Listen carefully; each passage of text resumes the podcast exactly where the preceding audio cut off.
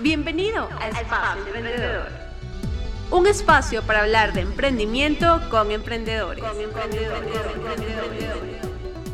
Mi nombre es David de Jesús de Coach.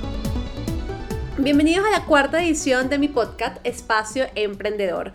Mi nombre es David de Jesús de Twitter Coach y hoy tenemos un tema muy interesante que se llama reinventarse, pasar de la tienda física a la tienda online. Con todo este tema del COVID-19, del coronavirus, hay muchos emprendedores que tenían ya organizado su tienda, que tenían clientes que visitaban el punto físico, pero es momento de cambiar un poco el chip y organizarse de manera diferente. Para ello tenemos a Vanessa Terán el día de hoy. es licenciada en Administración de Empresas, fundadora de Naiboa Latin Store desde Chicago. Bienvenida, Vanessa. Hola, ¿cómo están? Gracias por invitarme, estoy muy emocionada. Qué bueno, nosotros también de tenerte aquí. ¿Cómo va? ¿Mucho frío por Chicago o ya mejor? No, ya está mucho mejor. Estamos a eso de 7 grados hoy, creo. Ya eso para nosotros es un respiro, la verdad.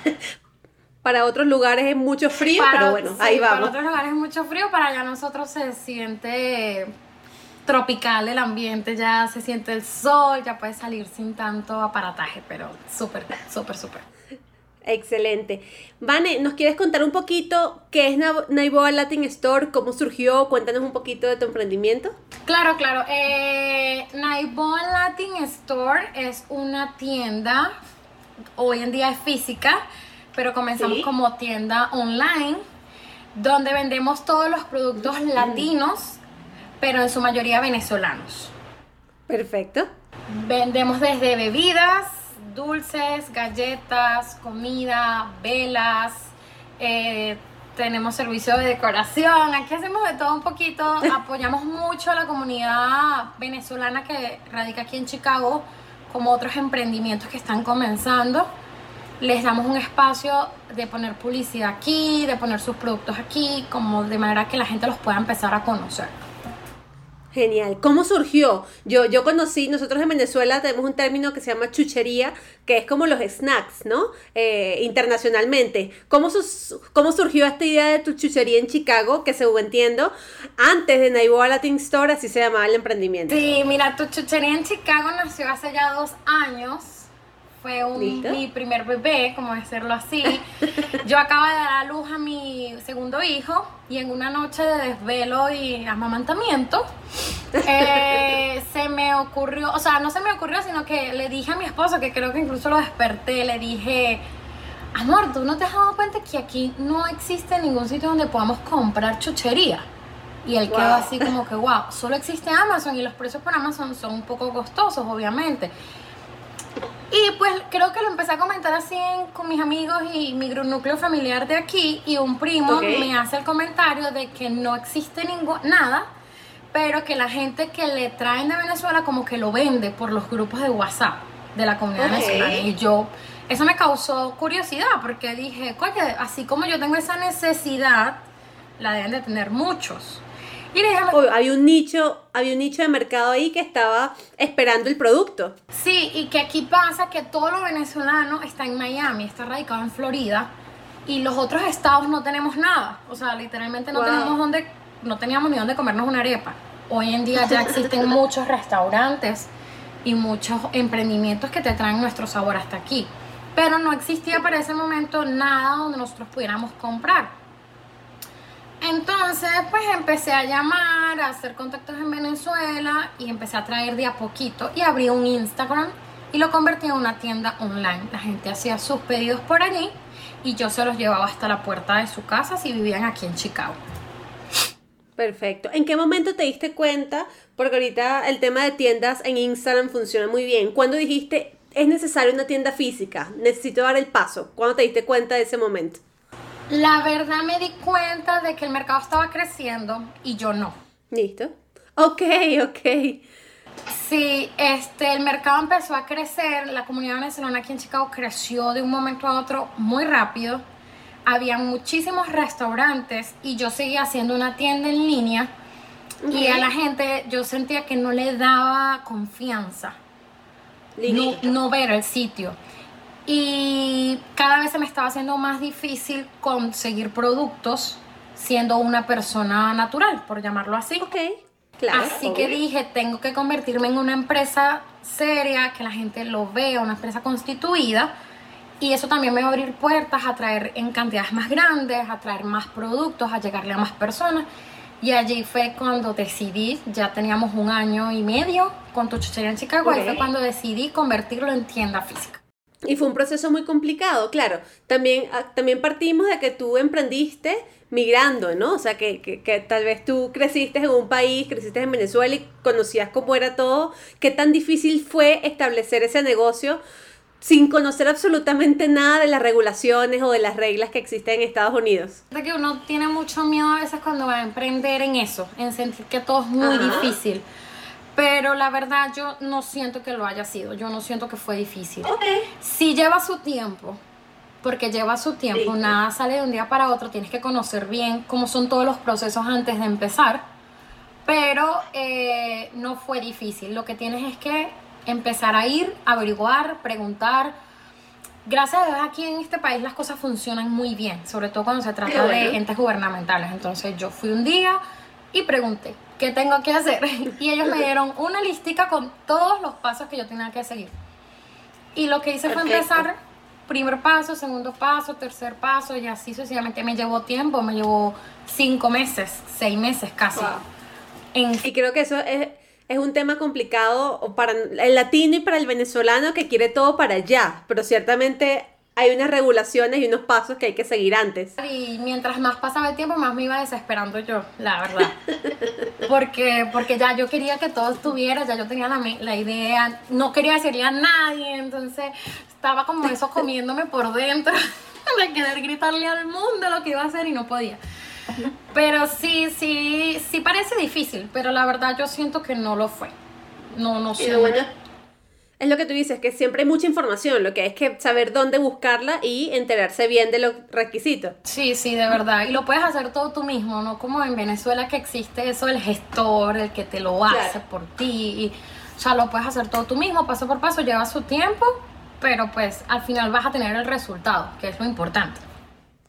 ¿Cuál crees que fue, todavía hablando del emprendimiento en Instagram, cuando era solamente tienda online, ¿Cuál crees que fue el secreto para que la gente te conociera, para que la gente te pidiera productos y vendieras a través de la cuenta? Creo que no hubo ningún secreto. Yo pienso que fue esa misma necesidad, ¿no? Ese mismo nicho de mercado que no había sido explorado. Creo que fue eso mismo lo que hizo que la gente eh, empezara a escribir, que la gente nos siguiera, que la gente nos viera, nos buscara, nos preguntara. O sea, creo que eso fue lo que hizo que la, la cuenta creciera. Claro, también existe todo lo que es el manejo de redes sociales, ¿no? Que viene detrás del emprendimiento. Para que la cuenta de verdad se posicione, tienes que estudiarte lo de las redes sociales, que para mí también es algo nuevo. Y le terminé agarrando amor, es algo que hoy en día me encanta. De hecho, me dedico al 100% a eso ahorita en la tienda, es a las redes sociales, porque es lo que me gusta. O sea, me empecé a enamorar del proceso de llegarle a tu cliente, de las cosas nuevas que te saca el Instagram, que te saca el Facebook, los, los tutoriales, la cosa, la foto bonita, los captions, o sea, creo que eso nos ayudó mucho, pues que fuimos los primeros, como quien dice, los únicos para ese momento que vendíamos chucherías. Y el nombre también ayudaba, era tu chuchería en Chicago. O sea, el venezolano automáticamente sabía lo que estábamos hablando. No había que explicar mucho lo que vendíamos. No, y también me parece interesante que en sus redes sociales siempre han sido muy creativos a nivel de encuestas, a nivel de retos, o sea, siempre la creatividad eh, estaba presente. Sí, es algo que yo trato de mantener todavía hoy en día, es hacer originales. Eh, nosotros no usamos fotos bajadas de internet, nosotros tomamos nuestras propias fotos y siempre, todas las semanas, tenemos un reto que es que vamos a hacer nuevo esta vez. Eh, qué voy a hacer en las historias esta semana para que la gente entre y vea y comente y le guste. Siempre trato de que las fotos sean diferentes. O sea, es, un reto, la verdad es un reto porque todas las semanas hay que hacer algo nuevo, pero como te digo, me apasioné con esto y me dedico al 100% de las redes de, de Naiboa porque me gusta, me gusta innovar, me gusta tener esos lindos comentarios de la gente que te escribe, que qué chévere, qué cool, que esto me encanta. Ahorita con el, con el COVID eh, estamos lanzando un concurso semanal para que, para que, vamos, o sea, como te explico, le vamos a poner un reto a todas las personas que están en su casa. Y el concurso es solo para los que realmente están cumpliendo la cuarentena, como para incentivar que las personas eh, se queden en su casa y por eso nosotros los vamos a premiar. No sé si, si me expliqué. Sí, sí, sí. Y aparte estás incitando que se queden creando conciencia de que es necesario estar en casa. Sí, sí.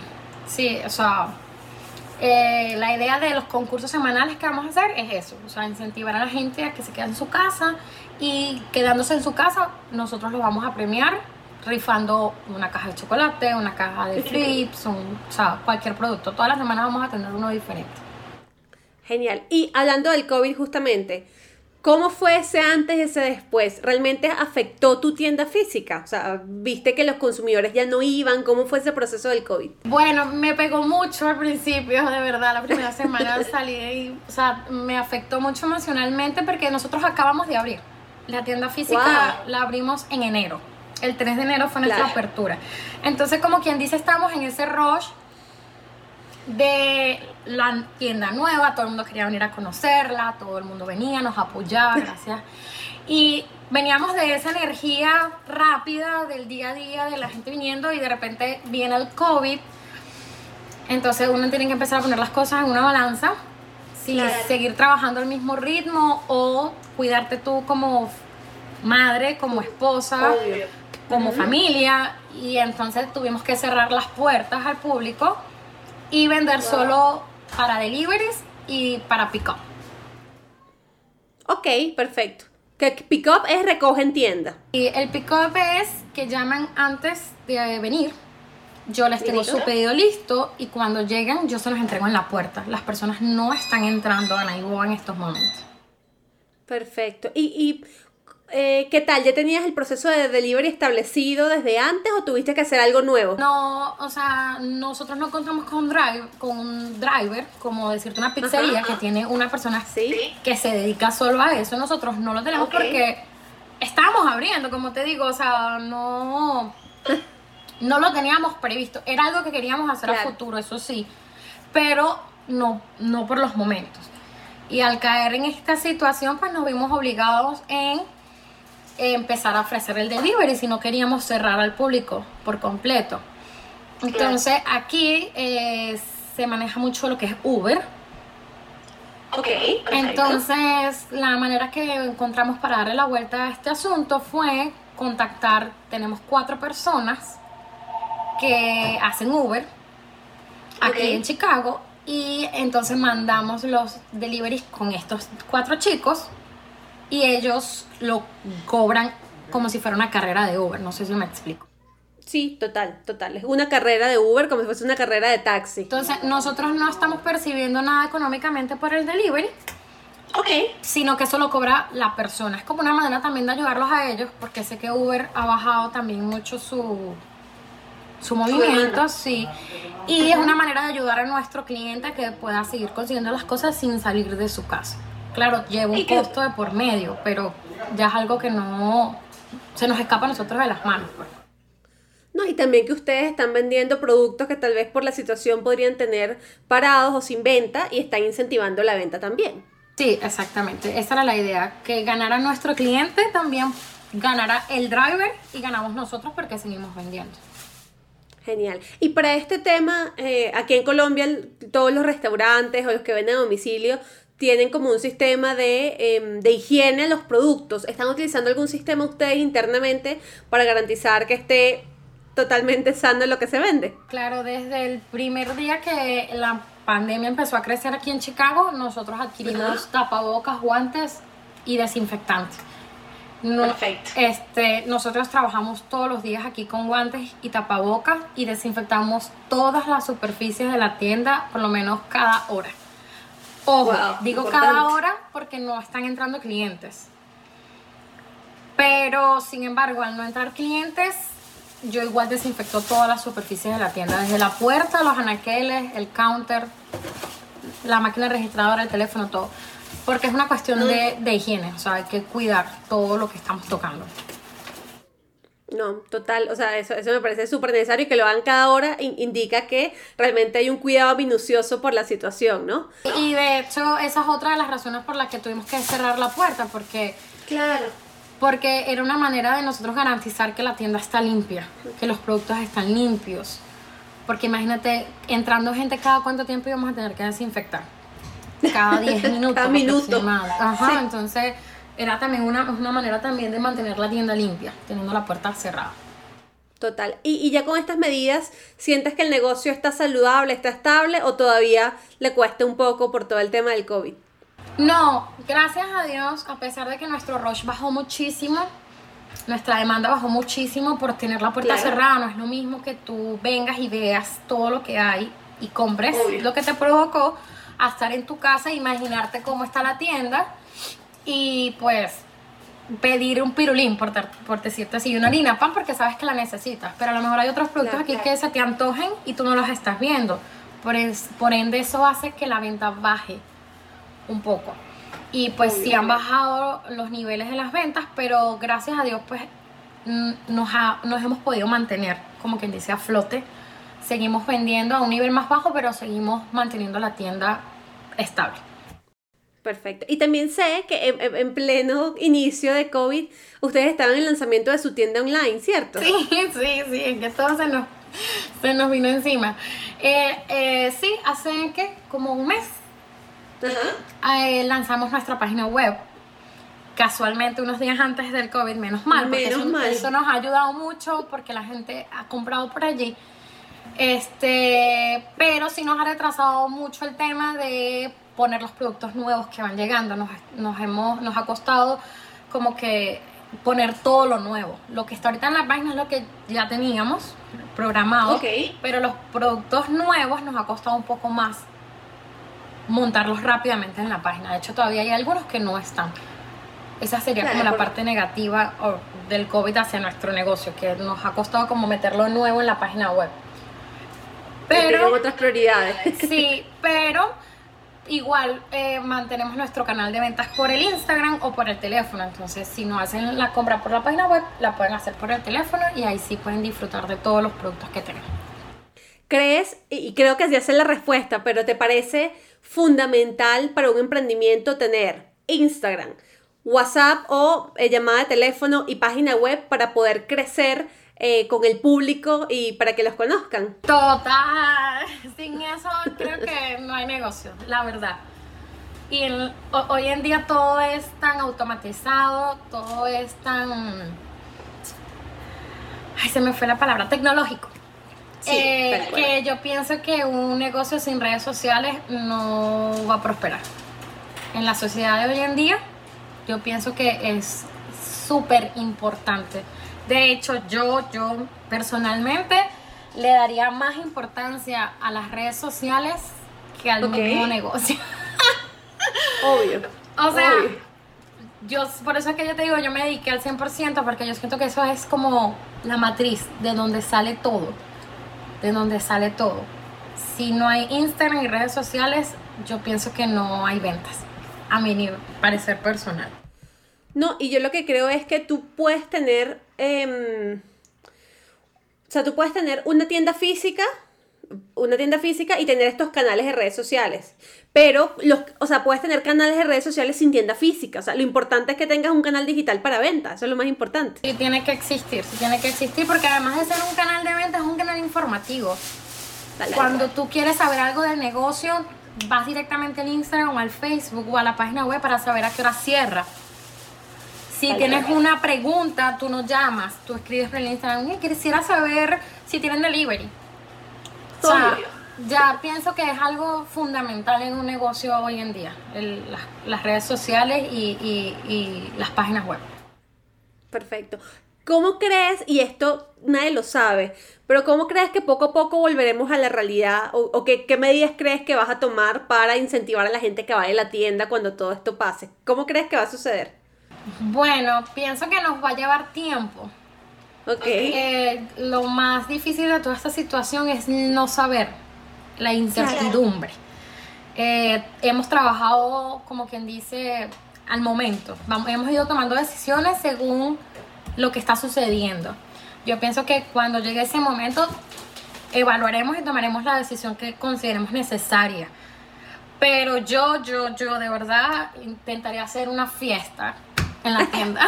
ok, está bien, como un, un open house, pero de tienda. Como otra inauguración, yo... Exacto.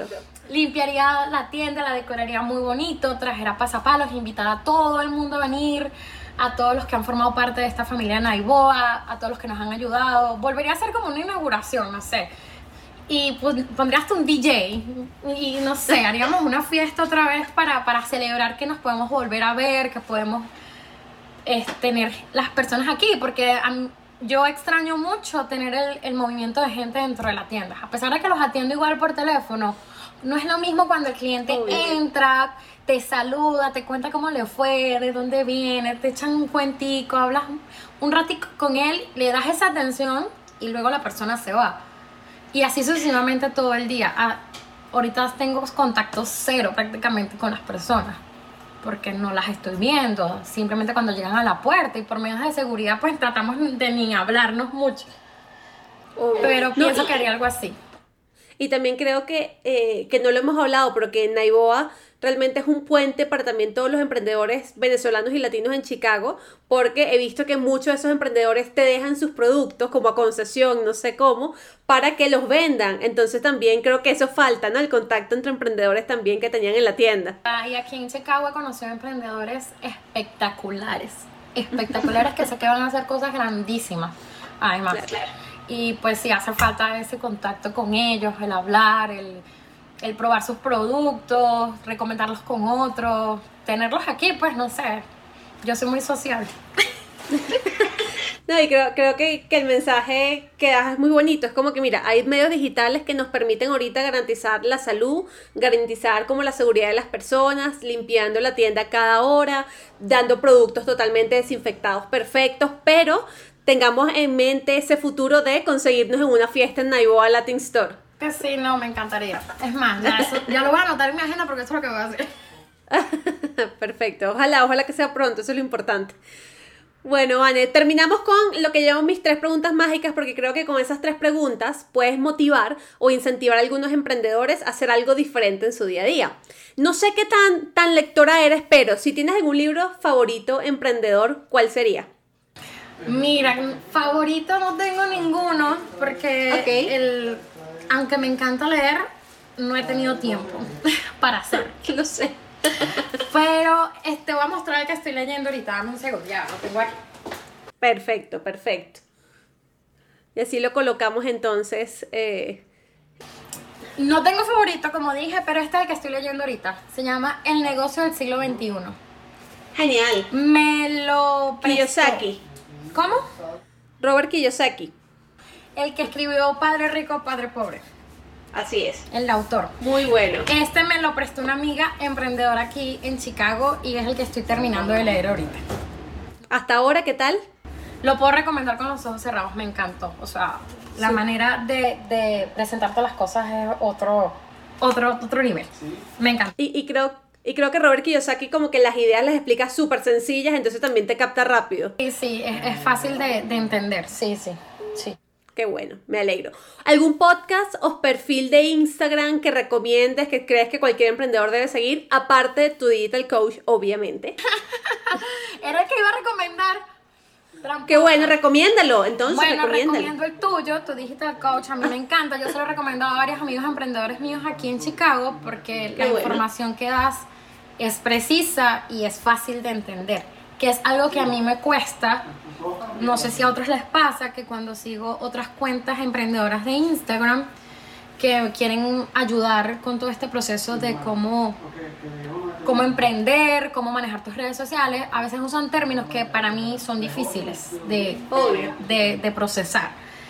Y sí, y eh, el último que estuve leyendo, que de hecho tiene un ebook gratis ahorita en Instagram, se llama Hey Carla Okay. Eso me lo recomendó una emprendedora aquí en Chicago y explica muy bien cómo es ese proceso de eh, el Instagram, de cómo llegarle a, tu cliente ideal, cómo poner tu perfil para que tu cliente ideal se sienta atraído hacia él. Y tiene un ebook gratis acerca del algoritmo de Instagram que también está cool. Y eh, por supuesto el gurú para mí es a Torreal, Antonio Torrealba. Genial. Lo, recomiendo, lo recomiendo con los ojos cerrados porque también me fascina su manera de explicar las cosas. Genial, tenemos ya tres recomendaciones por allí, súper interesante. ¿Y alguna rutina o acción que diariamente hagas que te hace ser mejor emprendedor, mejor persona? ¿Cuál es ese secreto de Vanessa Terán? La perseverancia. Muy bien. La perseverancia sería mi primer consejo para un emprendedor. A veces las cosas no se dan como uno quiere o en el momento que uno quiere. Pero si uno sigue ahí trabajando todos los días, aportando un granito a tu negocio, en el momento que tú menos te lo esperes, se te van a abrir todas las puertas que necesitas para alcanzar ese, ese objetivo. Genial, Vane, perseverancia. Esa es la clave del éxito. Estoy totalmente de acuerdo porque he conocido una Vanessa siempre perseverante durante toda su vida. Demasiado perseverante, diría yo. Para cerrar, ¿algún mensaje que le quieres dar a los emprendedores en este momento tan complicado de COVID-19? Que todo es temporal, pienso yo. Este, todo negocio siempre va a tener obstáculos. Algunos los podemos manejar, otros tan sencillo como que no podemos manejarlos. Entonces, nada, seguir con la esperanza de que esto en algún momento va a pasar, que pase más rápido de lo que imaginamos. Tratar de mantenernos a flote es lo importante.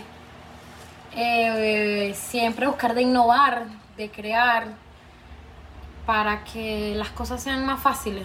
Porque si nos quedamos estancados en, coye, me está yendo mal, coye, esto me está arruinando, coye, eh, pienso que eso no te da, eh, como quien dice, no te deja ver las otras opciones que podrías manejar, ¿no? Para sobrellevar esta situación, ir pasando obstáculo por obstáculo. Siempre la mejor manera es mantener la calma y pues seguir adelante y buscando todos los días eh, ese, es, esa chispita que te va a ayudar a, a seguir moviéndote. Es lo importante. Genial. Total. Muchísimas gracias, Vane. ¿Dónde te podemos conseguir? ¿Cuál es el Instagram?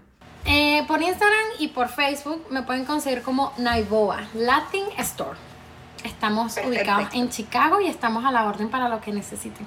Sea para chuchería o sea para cualquier ayuda o pregunta o duda que tengan acerca del proceso de emprender en Chicago. Yo siempre estoy dispuesta a, ayudar. Muchísimas gracias. Seguramente en, en otro en otro podcast nos hablarás un poquito de cómo, cómo hacer esa, esa formalización con tu experiencia que tienes en Chicago. Muchísimas gracias. sería súper cool. De verdad que sí. No, no es nada del otro mundo. Pero sí, me encantaría. Perfecto. Muchísimas gracias. Y bueno, para, para terminar, voy a colocar aquí entonces la frase del día, la frase que creo que está muy relacionada a lo que nos dijo Vane. En momentos de crisis, solo la imaginación es más importante que el conocimiento. Así que esto es de John Maynard Keynes, economista británico. Y así es, lo que nos decía Vanessa, estamos en una crisis, va a pasar, ojalá que antes de lo que nos imaginemos, pero el momento es de buscar esa opción creativa para seguir impulsando nuestros negocios. Muchísimas gracias por escucharme. Mi nombre es Debbie de Jesús de Twitter Coach. Recuerda suscribirte en Spotify y Apple Podcast y nos escuchamos en una próxima edición de Espacio Emprendedor.